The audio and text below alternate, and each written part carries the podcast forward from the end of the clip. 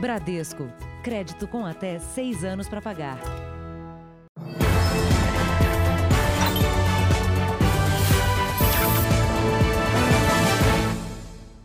Boa noite. Boa noite.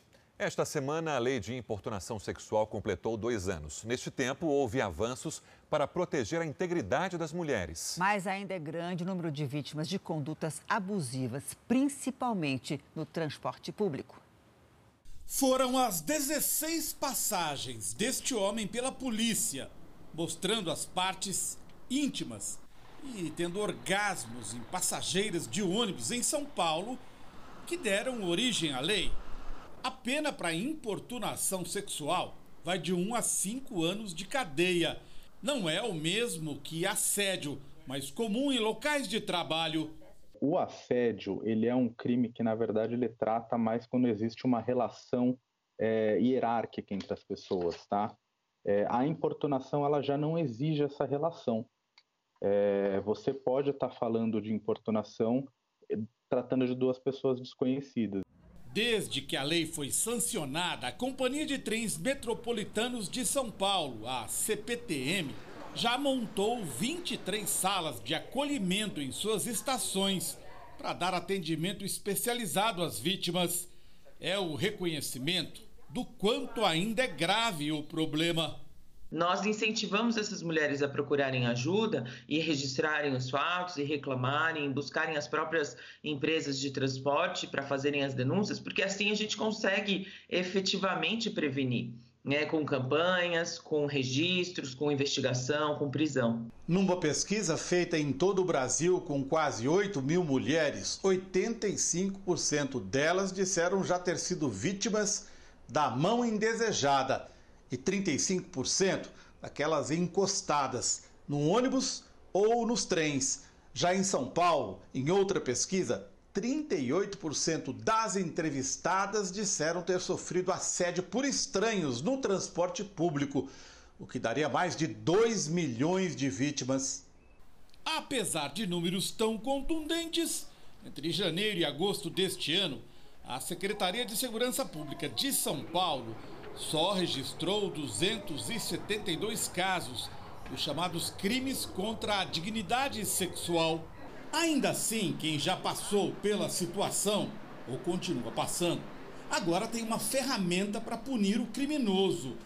Quando aconteceu com a Lúcia, a lei ainda não existia e foram meses de importunação pelo homem que usava a mesma linha de ônibus. É um misto, né?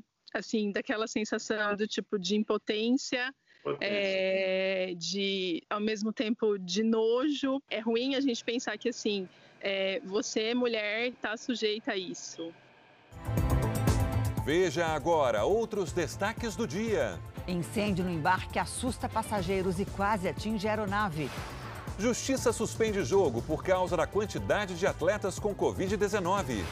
Faculdade ameaça expulsar estudantes de medicina que organizaram festa. Presidente Jair Bolsonaro se recupera bem de cirurgia em São Paulo. E as gestões do país com mais idosos. A cada 10 centenários, pelo menos oito são mulheres.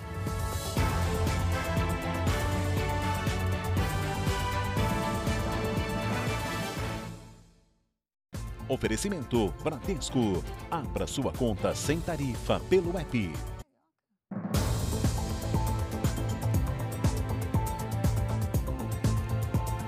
Uma clínica no Rio de Janeiro que prometia emagrecimento rápido foi interditada pela polícia. A suspeita é que o local vendia medicamentos proibidos pela Anvisa. Quando os policiais chegaram, os produtos estavam prontos para entrega. Separados em sacolas e frascos, prometiam um emagrecimento rápido e com um manual para o uso do medicamento. Tudo feito sem qualquer orientação médica. A polícia já monitorava a clínica de estética onde as substâncias foram apreendidas. O estabelecimento não tinha alvará de funcionamento. A proprietária, Viviane Campos Fernandes, foi indiciada por crime contra a saúde pública. Na internet, ela anunciava o que chamava de kit magricela. Nas mensagens trocadas com as clientes, os produtos recebiam também o nome de kit caveirinha, para reforçar a ideia de um processo rápido e fácil. fórmulas que eram vendidas por até 650 reais. Os produtos apreendidos foram encaminhados para a perícia. Se o laudo do laboratório confirmar que as substâncias vendidas eram proibidas, a dona da clínica também irá responder por tráfico de drogas. Em primeiro momento é saber a origem dessa substância. Né? Nós vamos trabalhar agora para saber a origem, da onde vem, aonde ela é fabricada. Inclusive existe a possibilidade dessa substância ter vindo do exterior, né? de outros países, como inclusive como Paraguai. Nós tentamos conversar com a dona da clínica, mas ela não atendeu nossas ligações. Se eu ligar, você só será tarifado após o final. Os clientes da clínica serão chamados para depor. A polícia faz um alerta sobre os perigos do uso de substâncias controladas. Se não é acompanhado por um profissional, um médico especializado, pode causar um mal muito grande à saúde da cliente. Cerca de 42 mil pacotes de cigarro contrabandeado do Paraguai foram apreendidos pela polícia em Dourados, Mato Grosso do Sul. A carga estava escondida nesta carreta com placas de Santa Catarina. O motorista abandonou o veículo ao perceber que seria parado e fugiu. Uma denúncia anônima sobre um assalto levou a polícia a um bingo clandestino em Osasco, na Grande São Paulo. A ligação dizia que homens armados estavam no local. A polícia cercou a região e, quando entrou na casa, encontrou um bingo clandestino. 17 clientes foram ouvidos e liberados. Os funcionários conseguiram escapar.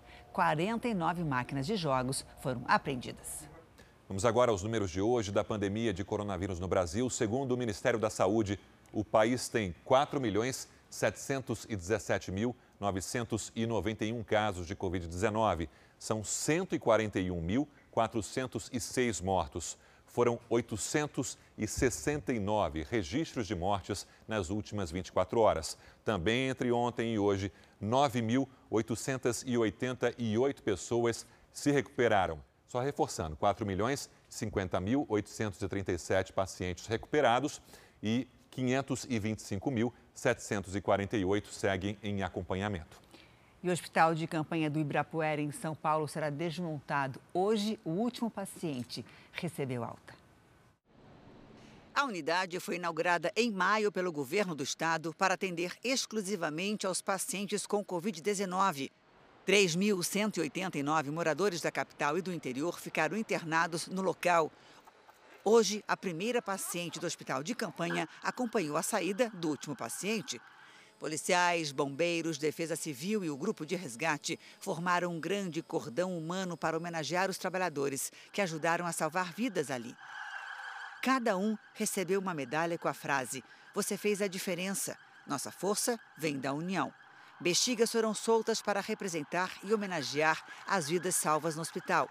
O hospital de campanha era o último em funcionamento no estado. Em São José do Rio Preto, interior de São Paulo, alunos de uma faculdade particular de medicina não respeitaram as medidas contra o coronavírus e fizeram festa numa chácara. Nas imagens que viralizaram na internet, nenhum estudante usa máscara e tem muita gente aglomerada. Essa festa teria acontecido na quinta-feira. A direção da faculdade anunciou que vai suspender por 15 dias os alunos que forem identificados. E, dependendo do que for apurado, pode expulsar os estudantes que organizaram e participaram da festa. Olha só, depois de enfrentar a Covid-19, muitos pacientes ainda têm sintomas da doença. Uma pesquisa da Universidade Federal de Minas Gerais identificou sequelas, mesmo depois de um mês de cura. Aline está curada da Covid-19, mas não dos sintomas. Um deles é a falta de ar numa atividade simples, como subir a escada de casa. Há pouco tempo atrás, comecei a sentir tossir, sentir dor no peito e nas costas. E quinzenalmente eu tenho falta de olfato e paladar. Uma pesquisa da Universidade Federal de Minas Gerais identificou que um mês depois da cura da Covid-19, pacientes ainda sofrem com sequelas, como falta de ar, fraqueza e dores. E impactos emocionais, como ansiedade e depressão. 80 pacientes vêm sendo acompanhados desde julho. A persistência dos sintomas ainda não tem explicação, mas pode estar associada à eficiência do vírus em invadir várias células. Mas também ele é capaz de invadir todas as, toda a circulação, então as células dos vasos sanguíneos, as células renais, as células cardíacas, as células neurológicas, intestinais. Apesar de a pesquisa ainda estar no início, o estudo projeta que algumas das sequelas identificadas nesse primeiro grupo de pacientes persistam por até dois anos. Isso se a Covid-19 seguir a mesma tendência da Síndrome Respiratória Aguda Grave, a SARS, doença causada por agente da mesma família do coronavírus, descoberta em 2002. Que algumas pessoas vão precisar de, de atendimento é, é, é, por especialistas é, em, do, em, doenças pulmonares, doenças cardíacas, fisioterapeutas, né, para reabilitação. O Ministério da Saúde, por nota, informou que ainda não há uma lista oficial com as principais sequelas da Covid-19. E por se tratar de uma doença nova, especialistas no mundo todo ainda estudam a ação do vírus no corpo humano. Os pacientes infectados, se apresentarem sintomas específicos, devem ser encaminhados para acompanhamento especializado. O Ministério já investiu quase 84 bilhões, 25 bilhões e 600 milhões exclusivamente para a Covid-19. Não sei se isso vai ser para sempre, e aí me dá angústia e me dá medo. Coisa que eu não tive quando eu tive Covid. Os principais parques temáticos do estado de São Paulo voltaram a funcionar neste final de semana. Foram quase 200 dias fechados. O dia de sol ajudou no movimento, mas o público ainda está bem longe do esperado. Fazia tempo que a animação andava longe dos parques. Este aqui, com mais de 75 mil metros quadrados e 40 atrações, pôde hoje, finalmente, rever funcionários e visitantes. A garotinha mal chegou e já estava empolgada. Eu acho que eu vou no barco Vicky. É, e tá legal poder sair de casa? É, muito bom, né? E esse entusiasmo todo não foi exclusividade só das crianças. Ter um espaço assim para diversão novamente deixou adultos animados. Vamos chegar, mas já vamos na primeira atração aqui agora e depois aproveitar mais. Hoje foi o primeiro dia de funcionamento de parques temáticos de São Paulo. O estado tem a maior concentração deles em toda a América do Sul, como esse, onde os cuidados com as regras sanitárias foram cumpridos à risca. Aqui, depois da saída de cada grupo, as portas e os bancos dos brinquedos eram higienizados. É bom ver as pessoas voltarem de novo, seu Alexandre? Olha, é uma sensação maravilhosa, sensacional. E aí eles vendo esse, esse renascer novamente é uma coisa assim indescritível. Nesse parque aquático, os cuidados começaram na entrada. Os ingressos foram adquiridos pela internet para evitar filas. Medição de temperatura, álcool gel e orientações espalhadas no estacionamento. Antes de acessar a imensa área do parque aquático, barreira sanitária com desinfecção para que tivesse uma experiência boa, tanto para os nossos colaboradores irem se habituando com esses novos protocolos, quanto para os visitantes. Dentro do parque, a água é devidamente tratada e funciona como um agente de proteção. Aqui nós temos um tratamento na água que é com cloro a gás que se dissolve 100%. É como se a pessoa que entrasse nessa água tomasse um banho de álcool gel. Do ponto de vista do clima, não poderia haver um dia melhor para curtir um parque aquático ou até mesmo a praia. Em São Paulo, chegou a fazer 33 graus. Em dias assim, o parque ficaria lotado com mais de 10 mil pessoas. Mas hoje, esse número não vai passar de mil para manter a segurança ainda mais rigorosa do que o que foi exigido por lei. A orientação era para que os parques trabalhassem com 40% da capacidade, mas nesse primeiro momento a precaução foi ainda maior, nem 20%.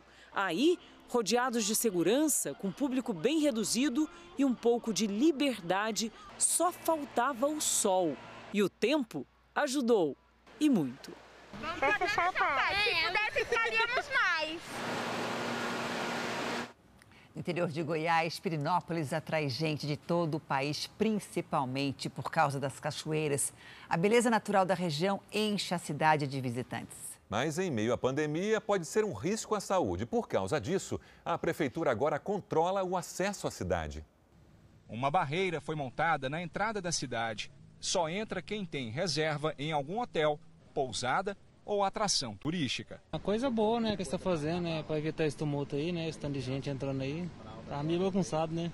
Eu acho que está certíssimo, porque previne, né, e, e cuida da gente. Para entrar sem reserva, só se for parente de até segundo grau de algum morador de Pirenópolis. Na minha opinião, teria que ser pago para entrar aqui, né, para diminuir o, a quantidade de gente dentro.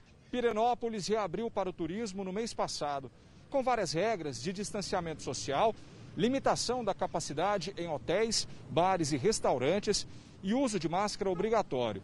Mas o que se viu no feriado de 7 de setembro por aqui não foi nada disso. A Rua do Lazer, famoso ponto turístico da cidade, ficou lotada. Aglomerações por toda parte e fila até para as cachoeiras, um dos principais atrativos naturais do município. Por causa disso, a prefeitura decidiu endurecer as regras. E pelo visto a medida surtiu efeito. Neste final de semana, a cidade está bem mais vazia. Eu estou me sentindo segura para circular, sabe? Mas porque está desse jeito. Eu acho que no final de semana, tipo no próximo feriado, é difícil evitar que não fique daquela forma. É justamente esta a preocupação das autoridades de saúde do município. O feriadão do dia 12 de outubro toda essa articulação que estamos fazendo é em vista do, dos próximos feriados que vão ter na cidade. Pela primeira vez neste século, o Brasil não atingiu a meta em nenhuma das principais vacinas infantis. O baixo índice de imunização pode abrir caminho para a volta de doenças já erradicadas no país, como o sarampo. Aponte a câmera do seu telefone celular para o nosso QR Code e veja o calendário de vacinação para crianças com até dois anos de idade. A Vanessa é mãe de uma menina de um ano e faz questão de manter todas as vacinas da filha em dia. Da minha preocupação, quando saiu do hospital, se ela tinha tomado já as vacinas para ela poder sair do hospital. Ter a carteirinha de vacinação assim, toda preenchida, tem sido cada vez menos comum. O índice de vacinação de crianças no Brasil, que já vinha registrando queda nos últimos anos, despencou em 2020. Segundo dados do Programa Nacional de Imunizações, embora a meta anual no país seja vacinar até 95% das crianças com até um ano de vida, esse índice não passou de 61% entre janeiro e julho deste ano. Queda influenciada principalmente pela pandemia do novo coronavírus. É importante salientar que as unidades de saúde eh, estão adaptadas com processos seguros para evitar a transmissão. Pela primeira vez no século, o Brasil não atingiu a meta em nenhuma das nove principais vacinas infantis. A cobertura mais crítica é da hepatite B. Despencou de 90% em 2015 para 51% este ano. Um risco para a volta de doenças já consideradas erradicadas, como sarampo. Só em 2020 foram mais de 7.800 casos confirmados. Para que os índices de imunização voltem a subir, o primeiro passo, segundo este médico infectologista, é que os pais se conscientizem da importância de manter as crianças protegidas. É fundamental que os pais busquem essa informação para que eles procurem a vacina de uma forma segura, de uma forma confiante e de uma forma que eles entendam que estão fazendo um papel super importante, cuidando da saúde dos seus filhos, mas cuidando da saúde de todos os filhos de todos os pais da nossa população. Uma explosão numa fábrica de cerveja assustou funcionários e moradores de Juatuba, na Grande Belo Horizonte. O barulho foi tão forte que pôde ser ouvido a 5 quilômetros de distância. Moradores de bairros vizinhos disseram que sentiram a casa tremer. Segundo os bombeiros, um problema numa válvula provocou a explosão. Três tanques foram atingidos. Ninguém ficou ferido. O presidente Donald Trump nomeou há pouco a juíza Amy Coney Barrett para a Suprema Corte dos Estados Unidos. A decisão representa um passo importante para os republicanos às vésperas da eleição presidencial. Durante o anúncio na Casa Branca, Trump elogiou Barrett pelo caráter no trabalho e disse que ela irá tomar decisões de acordo com a Constituição dos Estados Unidos. Amy Coney Barrett tem 48 anos e vai substituir a juíza Ruth Ginsburg, que morreu há uma semana por complicações de um câncer no pâncreas. A escolha do presidente americano já era esperada e amplia a maioria de juízes conservadores na Suprema Corte do país. Amy também é conhecida por seu alinhamento às posições de Trump em relação ao porte de armas e imigração nos Estados Unidos. Ela ainda precisa da aprovação do Senado, que é de maioria republicana, para ocupar oficialmente o cargo. Ainda nos Estados Unidos, o homem que atirou em dois policiais durante um protesto contra a morte de uma jovem negra foi preso sob fiança de 5 milhões e meio de reais. Larinzo Johnson, de 26 anos, responde por agressão e ameaça contra os agentes. A cidade de Louisville, no Kentucky, viveu mais um dia de protestos violentos. A polícia fez um cordão de isolamento para dispersar a multidão. Várias pessoas foram presas. Em Oakland, na Califórnia, também teve confronto. Cerca de 200 manifestantes atiraram garrafas e objetos contra os policiais. Em Los Angeles, os protestos foram pacíficos. Um paquistanês de 18 anos confessou ter sido o autor do ataque contra dois jornalistas ontem em Paris. O jovem disse que pensou que os dois homens eram cartunistas do jornal Charlie Hebdo. O agressor afirmou que o ato tinha a intenção de reagir às novas charges sobre o profeta Maomé divulgadas pelo jornal no início do mês, quando começou o julgamento dos 14 acusados do atentado terrorista de cinco anos atrás. O paquistanês usou uma espécie de facão e foi preso logo depois do ataque. Segundo a investigação, o jovem chegou à França há três anos como menor desacompanhado e já tem passagem pela polícia por porte ilegal de armas. As vítimas não trabalham no Charlie Hebdo, mas em uma produtora de TV no mesmo prédio onde antes funcionava o jornal. A sede da redação mudou de lugar por causa das ameaças depois do atentado de 2015, que deixou 12 mortos. Já são 26 os mortos na queda de um avião militar na Ucrânia. Uma pessoa sobreviveu. O avião levava 20 cadetes da Força Aérea Ucraniana e sete tripulantes. A queda foi ontem à noite, a 400 quilômetros da capital Kiev. Duas pessoas foram retiradas vivas dos destroços, mas apenas uma sobreviveu. A causa do acidente ainda não foi esclarecida. Aqui no Brasil, um susto, um incêndio na ponte de embarque suspendeu por alguns minutos os voos no Aeroporto Internacional de São Luís, no Maranhão. Os bombeiros foram chamados no final da tarde. A fumaça podia ser vista de longe, mas o fogo foi rapidamente apagado. Não havia aeronave acoplada na ponte de embarque no momento do incidente e não houve feridos. O local vai passar por perícia para apurar as causas do incêndio. Os passageiros de um voo precisaram deixar a aeronave por segurança.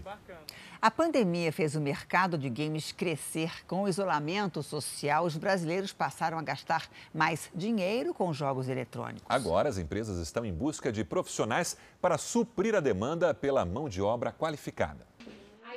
Para você pode até parecer coisa de criança.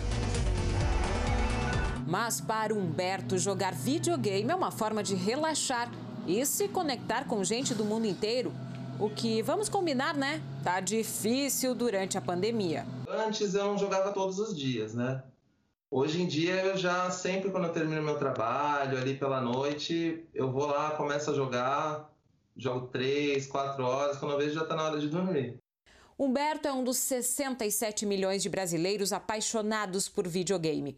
A maioria está na mesma faixa etária do que ele, em média, 30 anos. E sabe o que leva tantos adultos para frente da telinha? Diversão e passatempo, principalmente agora, durante a quarentena. Durante a pandemia, a gente percebeu que pelo menos três ou quatro horas diárias se tornaram o número de horas dessa galera que é mais apaixonada, que é mais aficionada, que vive realmente e conseguiu, né, digamos que espairecer em meio a um momento que não é feliz, um momento que não é agradável, que a gente ouve muitas notícias ruins por aí. Além de jogar mais, o brasileiro investiu mais nessa diversão. Com mais tempo dentro de casa, ele aqueceu o mercado comprando jogos e até acessórios mais modernos. Essa mudança de comportamento mexeu com o mercado dos games. Para atender à alta demanda, a indústria brasileira quer investir no desenvolvimento de novos jogos. Para isso, até abriu mais vagas de trabalho bem em meio à pandemia. mas luta agora para encontrar mão de obra e preencher as lacunas que estão abertas. Há mais vagas abertas do que profissionais é, para preenchê-las. Essa é uma, uma, uma realidade. Quem joga hoje tem o sonho de poder trabalhar com games e as duas grandes oportunidades para quem quer trabalhar com games são se tornar um jogador profissional, algo que muitos brasileiros têm conseguido e acabam se tornando também influenciadores, e por outro lado, se tornar um desenvolvedor de jogos, que também é outro mercado que cresce bastante aqui no Brasil. É, o mercado de trabalho mudou muito com a pandemia. E uma das categorias que mais cresceram em número e importância foi a dos entregadores. Um exército que chegou a quase um milhão de trabalhadores e atraiu quem ficou sem emprego. Ele estudou gestão comercial e logística, mas optou por pilotar uma moto e fazer entregas. Os entregadores que começam do zero e têm que trabalhar a pé foi a minha única opção. Ele já pôs motor na bike, mas antes teve que penar. Não tínhamos bicicleta, eu tive que pegar a do meu filho, o Aro 20. Ele venceu barreiras para trabalhar. Elas superaram preconceito. É com essa moto emprestada que ela vai trabalhar para tentar conseguir o sustento da família. Como a entrega evitou que negócios quebrassem? Você salvou a loja. Salvou a loja.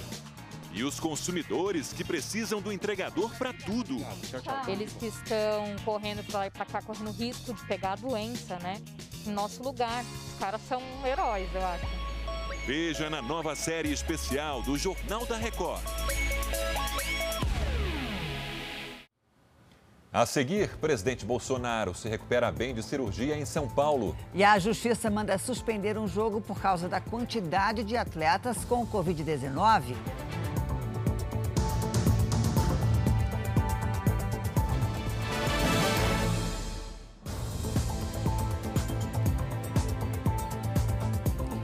O presidente Bolsonaro já está em Brasília. Ele deixou o hospital em São Paulo no começo da tarde, depois de passar por uma cirurgia para a retirada de um cálculo na bexiga.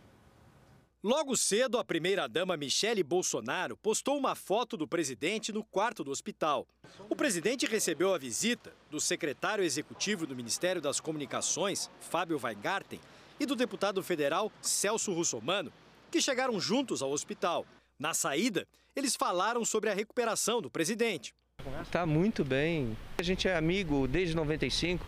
Acho que a amizade está bem acima de qualquer outra coisa, né? O hospital divulgou um boletim assinado pelo cardiologista Leandro Echenique, pelo urologista Leonardo Borges e pelo diretor superintendente Miguel Sendoroglo e informou que o presidente estava com ótima evolução e sem complicações da cirurgia. O procedimento de ontem durou uma hora e meia para a retirada de um cálculo da bexiga do presidente. A operação foi feita por endoscopia e, na bexiga, um aparelho a laser desfaz a pedra.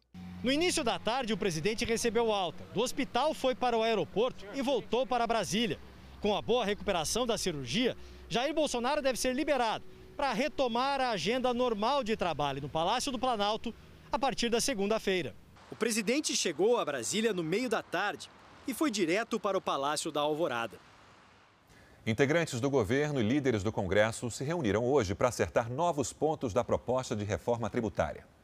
O encontro foi no Ministério da Economia, com a presença do ministro Paulo Guedes. Na saída, ele falou que o texto passa pelos últimos ajustes antes de ser enviado ao Congresso. Nós vamos simplificar impostos, nós vamos reduzir alíquotas, aumentar faixas de isenção, é, criar um ambiente mais favorável para negócios, para geração de emprego, principalmente com foco na desoneração da folha de pagamento. O líder do governo na Câmara, Ricardo Barros, disse que a proposta também passará por análise do presidente Jair Bolsonaro. O que nós fizemos até agora, e estamos terminando, é preparar as opções que o presidente Jair Bolsonaro irá validar, escolher entre as soluções, e depois os senhores líderes, na segunda-feira, terão também a oportunidade de dar a sua opinião, de sugerir alterações. Mais cedo, o ministro Luiz Eduardo Ramos, da Secretaria de Governo, disse que as reuniões também tratam das opções para a renda cidadã,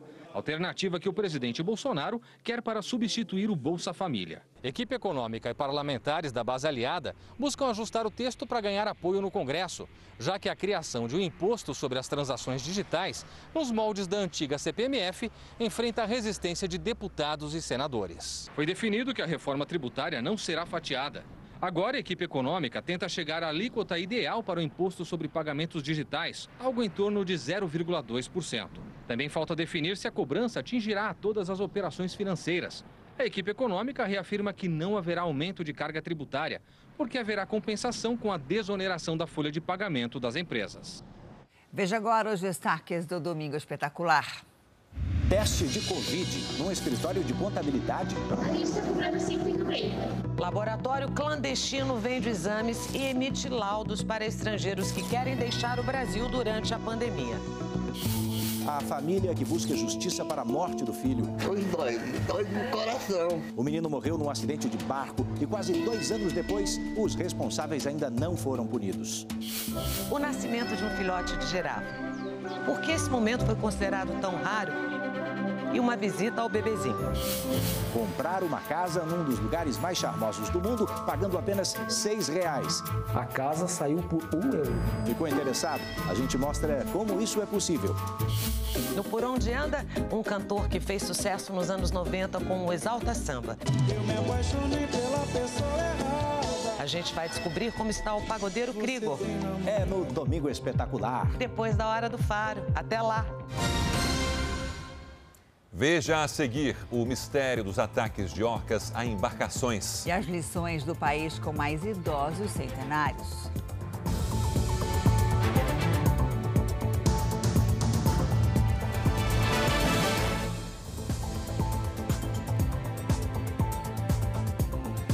Supremo Tribunal Federal recebeu um pedido da Procuradoria-Geral da República para investigar se o ministro da Educação, Milton Ribeiro, cometeu crime de homofobia. Numa entrevista, o ministro disse que alguns jovens homossexuais vêm de famílias desajustadas. O ministro disse que a frase foi tirada de um contexto e negou a discriminação. O primeiro-ministro do Líbano renunciou hoje depois de ficar no cargo por menos de um mês. Mustafa Adib foi eleito no dia 31 de agosto para ocupar o lugar de Hassan Diab. O antecessor pediu demissão depois da explosão no porto de Beirute, em que pelo menos 200 pessoas morreram. Agora, um flagrante da natureza, um tornado se formou numa praia na Carolina do Sul, nos Estados Unidos. O morador gravou o momento em que o redemoinho atinge a beira da praia. A ventania derrubou dezenas de guarda-sóis. Cadeiras que estavam próximas ao mar também voaram para longe. Apesar do susto, o tornado não deixou feridos. A partida entre Palmeiras e Flamengo, que estava marcada para amanhã, foi suspensa. A determinação é do Tribunal Regional do Trabalho do Rio de Janeiro. Boa noite para você, Fernanda Sanches. Boa noite, Janine. Boa noite a todos. O órgão acatou um pedido feito pelo Sindicato de Funcionários de Clubes do Estado. O sindicato alegou que há risco de contaminação por conta da situação do clube carioca. 19 jogadores e ainda 17 pessoas da delegação do Flamengo estão com a Covid-19. O surto da doença aconteceu durante uma viagem ao Equador, durante uma competição internacional. A multa pelo descumprimento dessa decisão é de 2 milhões de reais. E o jogo, que seria realizado em São Paulo, deve ser remarcado.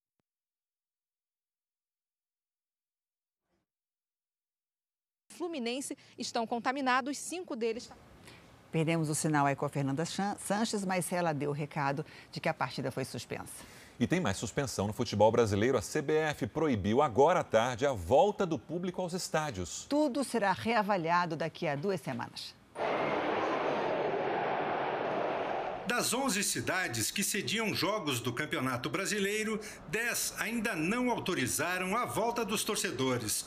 Só no Rio de Janeiro está permitida a presença de público e, mesmo assim, limitada a 30% da capacidade dos estádios. Fazer jogos com público nesse momento chega, chega a beirar o absurdo, cara. Uma vez mais, já fez isso no Campeonato Carioca. Entre os clubes da Série A, só o Flamengo quer jogar agora diante de sua torcida, mas depende do aval da CBF.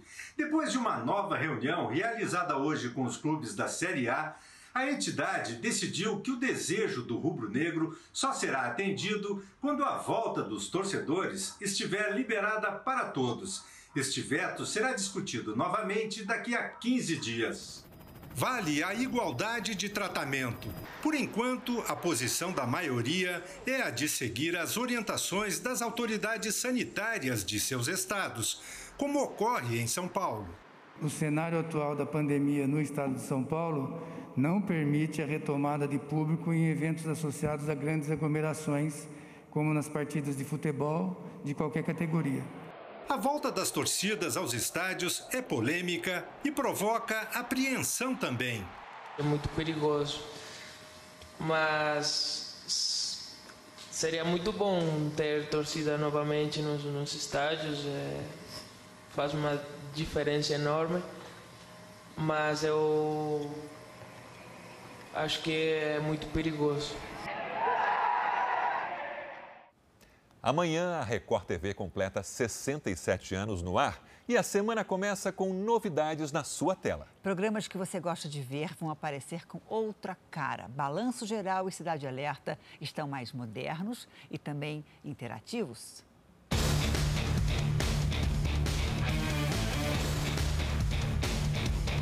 Foram meses de planejamento, fabricação de peças e montagem. Três programas do jornalismo da Record TV estão de cara nova. A gente está aqui na porta do Estúdio A e vamos mostrar os bastidores da gravação do piloto do novo estúdio do Balanço Geral. Olha ali atrás, Reinaldo Gotino, Fabiola Hyper, estúdio amplo, com o que tem de mais moderno na iluminação, equipamentos de ponta, telões interativos. Tudo pensando no pessoal de casa que acompanha e adora esse programa. Sucesso nas tardes da Record. Vamos lá, Gotino. Vamos lá, André. Em meio aos últimos preparativos para a estreia do cenário novo, os apresentadores dão uma prévia de como vai ser a Hora da Venenosa. É o melhor momento da sua tarde, Hora da Venenosa, começando agora de Casa Nova. Gostou do estúdio novo também? Eu gostei, eu quero apertar aqueles botõezinhos lá, ó. A gente vai fazer essa interatividade, vai ser bem legal porque toca aqui a participação do público, né, as mensagens que chegam, previsão do tempo, muito legal também.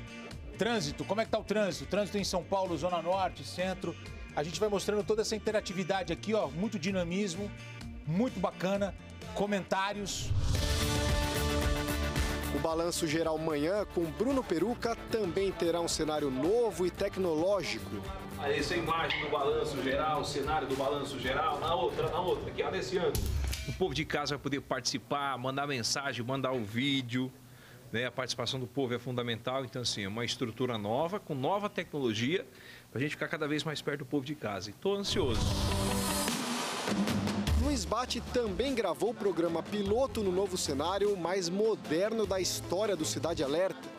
A iluminação é especial, tem espaço de sobra para o apresentador ocupar todo o estúdio e não vai faltar interatividade. Olá, boa tarde, boa tarde aos amigos de todo o Brasil. Começa a partir de agora mais um Cidade. Todos os casos que são mostrados no programa, a gente tem um arquivo aqui para puxar documento, para puxar algum depoimento de vítima, para confrontar versões. Então, são ferramentas novas que estão chegando aqui para o programa. E também tem esse telão, né, que não precisa nem falar, olha o tamanho. A gente tinha uma telinha pequena, Bem uma maior, telinha né? modesta, mas agora Cidade Alerta ganhou de presente esse telão aqui que vai poder é, ver com mais qualidade os, os, os vídeos dos casos. Então anote aí, segunda-feira tem a estreia dos novos cenários do Balanço Geral manhã e tarde e do Cidade Alerta. Coutinho, o programa já é sucesso de audiência. Vai aumentar ainda mais? O que vocês acham? Ah, tomara, né? A gente quer a gente quer fazer o melhor para as pessoas, que as pessoas curtam. A gente, eu, como eu estava te falando, a gente passa três horas entrando na casa das pessoas, né? E a gente quer é uma relação com o telespectador. Você tem a tela principal, que é a televisão, você tem a segunda tela, que é o celular, e o telespectador está pedindo passagem, o telespectador está pedindo para estar tá junto conosco. Então, essas novas ferramentas que já a gente está aproveitando o cenário novo para implementá-las, eu tenho certeza que vai ser um diferencial muito forte.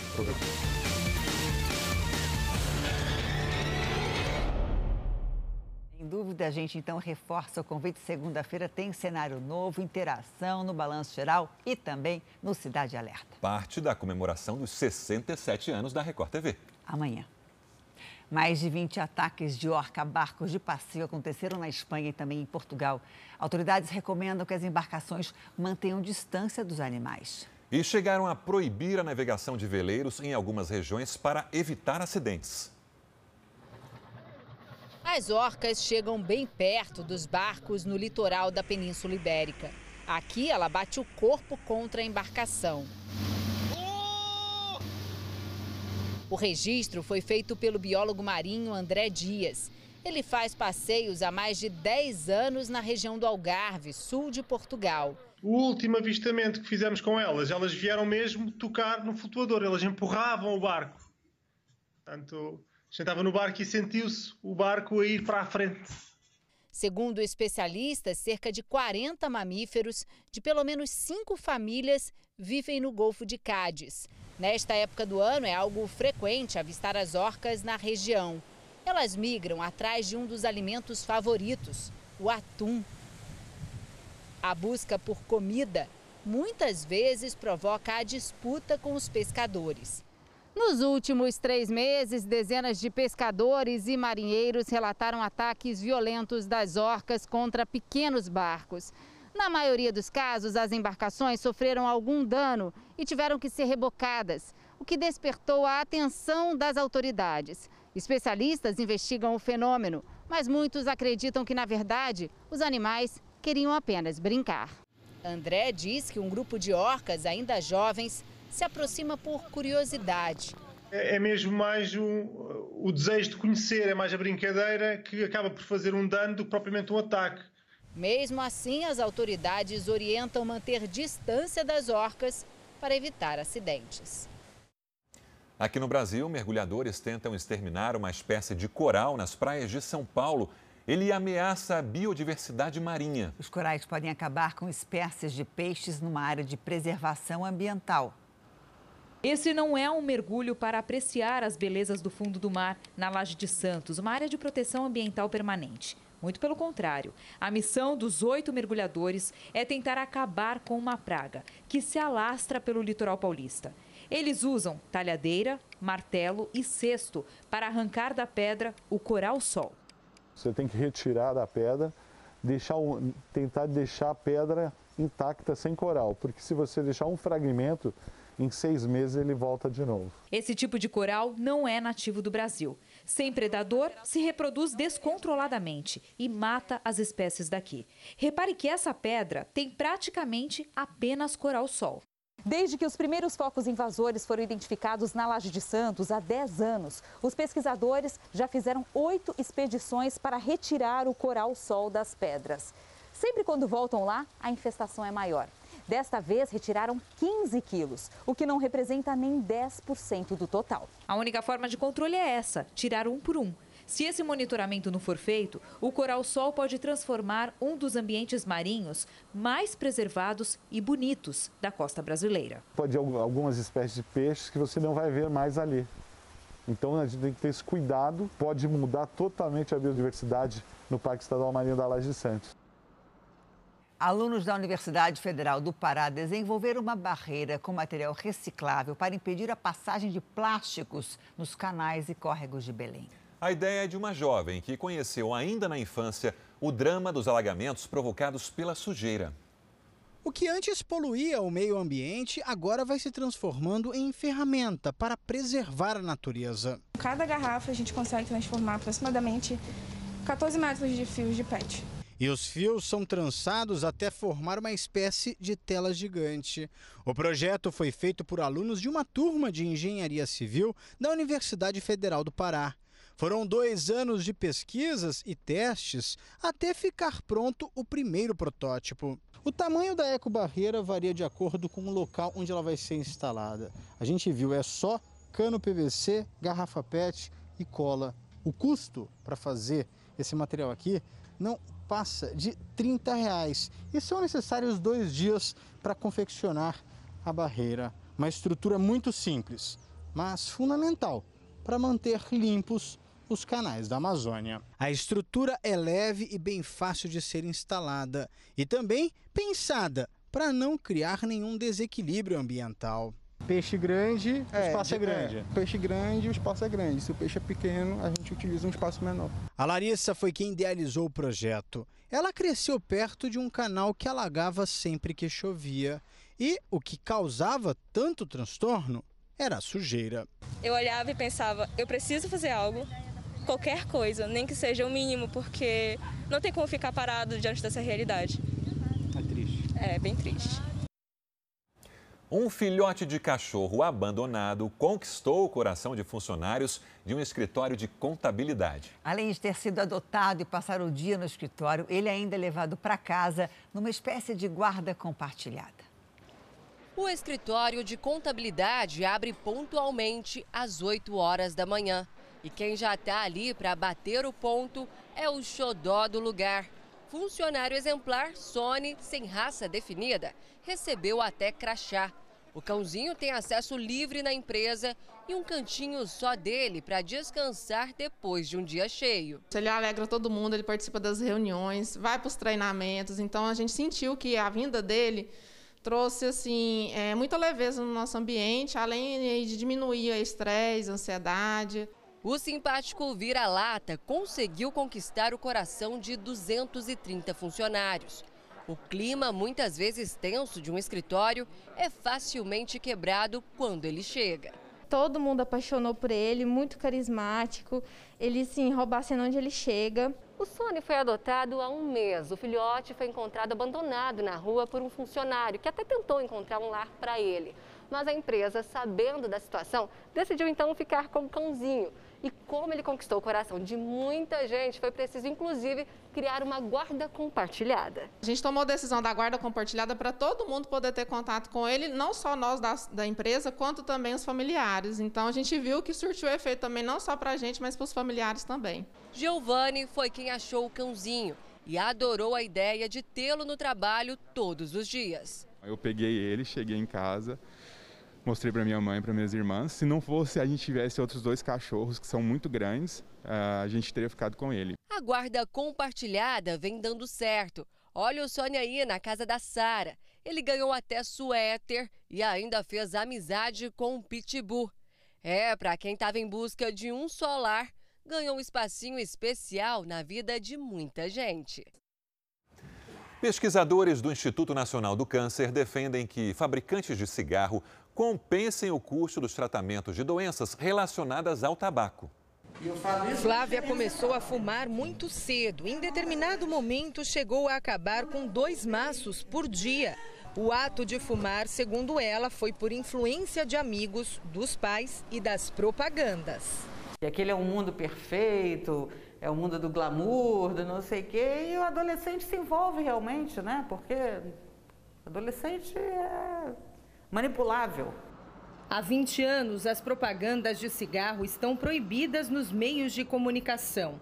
Ainda assim, a Organização Mundial da Saúde estima que no Brasil cerca de 160 mil pessoas morrem precocemente a cada ano, em razão das doenças provocadas pelo tabagismo. Existe um, uma infinidade de doenças tabaco relacionadas. Uh, eu citaria principalmente as doenças cardiovasculares, e as doenças neoplásicas, os cânceres. Um estudo do Instituto Nacional do Câncer concluiu que o dinheiro investido em marketing pela indústria do cigarro não chega à metade do que os brasileiros gastam com os prejuízos à saúde provocados pelo fumo. Com esse comparativo em mãos, pesquisadores defendem que os fabricantes deveriam ser responsabilizados para compensar parte dos custos públicos e privados no tratamento de doenças relacionadas ao tabaco. Primeiro, as empresas, elas, a, além de gerarem esse custo, elas também continuam a regimentar crianças e adolescentes para o tabagismo. Então, isso tornou o tabagismo uma doença pediátrica e que tem uma causa, que é o marketing das empresas dirigidos às crianças e adolescentes. Com enfisema pulmonar, Flávia enfim conseguiu parar de fumar no ano passado e aprendeu da pior forma que os danos à saúde ficaram para sempre. Envelhece, sua pele fica outra, eu jamais fumaria se eu soubesse os benefícios, se eu tivesse consciência, né? Dos benefícios que o não fumar me traria. Então, se você pensa em parar de fumar, entre nas redes sociais do Jornal da Record. Lá você vai encontrar cinco bons motivos para abandonar esse vício. Neste começo de temporada de um dos fenômenos mais bonitos da natureza, um show de luzes iluminou o céu da Finlândia. Por mais de quatro horas, as pessoas foram surpreendidas pela intensidade da aurora boreal. A visibilidade foi maior na região da Lapônia, norte do país. A aurora boreal pode ser vista em países do extremo norte da Terra e é resultado do impacto dos ventos solares com o campo magnético do planeta. Pesquisadores revelaram que os níveis de radiação na Lua são 200 vezes maiores que na superfície da Terra. Os dados foram coletados por uma sonda espacial. Segundo os pesquisadores, a nova descoberta representa um perigo à saúde dos próximos astronautas que pisarem em solo lunar, como maior risco de câncer, por exemplo. Por isso, naves e equipamentos usados no espaço precisam de uma alta capacidade de proteção. A NASA anunciou que pretende enviar uma nova missão à Lua até o fim de 2024. Um prédio importante da região histórica do Rio de Janeiro vai ser leiloado. O edifício já foi o maior arranha-céu da América Latina, mas hoje está abandonado e acumulando prejuízo. Os sinais de abandono escondem um passado de glória. Localizado na zona portuária do Rio, o edifício Joseph Gir, nome de um dos arquitetos criadores do projeto, foi um divisor de épocas. Inaugurado em 1929, o prédio com mais de 102 metros e 22 andares já foi o maior arranha-céu da América Latina e abrigou o jornal A Noite, nome que faz referência ao imóvel até os dias de hoje. Aqui também funcionou durante décadas a Rádio Nacional. E falando nela, nós visitamos as antigas instalações da rádio com um dos grandes nomes da estação. Olha, aqui era a parte do rádio teatro e aqui era a parte técnica, onde saía, o operador ficava aqui em mesa de som. Cirilo Reis é locutor da Rádio Nacional há 43 anos e se emociona ao ver a situação do local onde passou boa parte da vida. Aí dá uma saudade, dá uma tristeza muito grande ver esse edifício do jeito que está. E e a gente ter na, na, na memória o que já foi, o que já representou um dia. Há pelo menos quatro anos, esse mirante, que já foi um dos principais do Rio de Janeiro, não recebe ninguém. Totalmente desativado desde 2016, o edifício à noite vem acumulando despesas atrás de despesas. Um desfalque nesse período de aproximadamente 14 milhões e meio de reais aos cofres do governo federal. O imóvel deve ser colocado à venda no fim do ano numa espécie de leilão. O valor estimado é de 100 milhões de reais. Igual esse prédio, nós temos no Brasil 3.800 imóveis é, da administração pública sem uso. Esse governo é, finalmente decidiu é, que reverter essa situação, não investir mais dinheiro público na manutenção de prédios sem uso e vendê-los, vendê-los para justamente gerar desenvolvimento, gerar construção, gerar emprego, gerar renda. O futuro proprietário do edifício à noite não vai poder mexer na entrada do prédio e nem nas escadarias em formato de caracol que foram tombadas. Uma forma de manter o vínculo entre um passado cheio de histórias e um futuro que tem tudo para ser promissor. Falando em história, o governo do Egito está construindo novas rodovias que vão cruzar as grandes pirâmides. As duas estradas fazem parte de um projeto polêmico que foi suspenso nos anos 90 por pressão internacional. As grandes pirâmides do Egito, o principal ponto turístico do país, são as únicas sobreviventes das sete maravilhas do mundo antigo. Mas agora o presidente do país, Abdel Fattah al-Sisi, tomou a decisão de criar uma rodovia que vai atravessar o deserto e passar bem perto das pirâmides. O projeto faz parte de um novo plano de infraestrutura em volta de Cairo, capital que suporta uma enorme pressão populacional com mais de 20 milhões de habitantes. Cada rodovia terá até oito faixas, dividindo o Planalto das Pirâmides em três. As pistas vão cruzar a antiga capital de Memphis, uma das cidades mais importantes do mundo por quase 3 mil anos. E segundo historiadores, o projeto, por causa da dimensão, pode danificar um dos mais importantes patrimônios da humanidade. Memphis was the capital of Egypt. Memphis foi a capital do Egito desde os primeiros tempos históricos, há cerca de 5 mil anos, explica Said Zulfikar, um ex-funcionário da Unesco. Foi sede do governo até a 18ª dinastia, ele conta. Zulfikar é um dos maiores críticos do projeto. O governo garante que as rodovias vão facilitar o transporte, evitar congestionamentos e promover o turismo em toda a região e que todas as rodovias serão construídas com cuidado.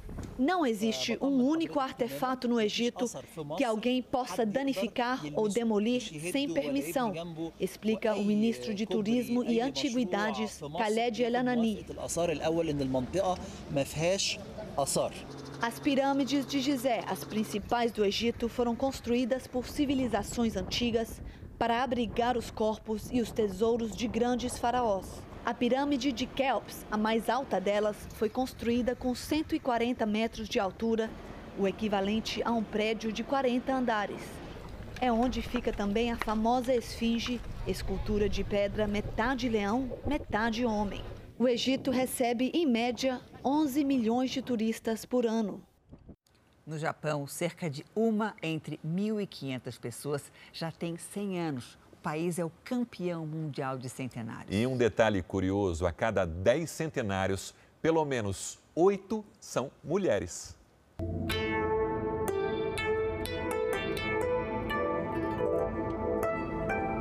Passos um pouco mais lentos que percorrem longos caminhos.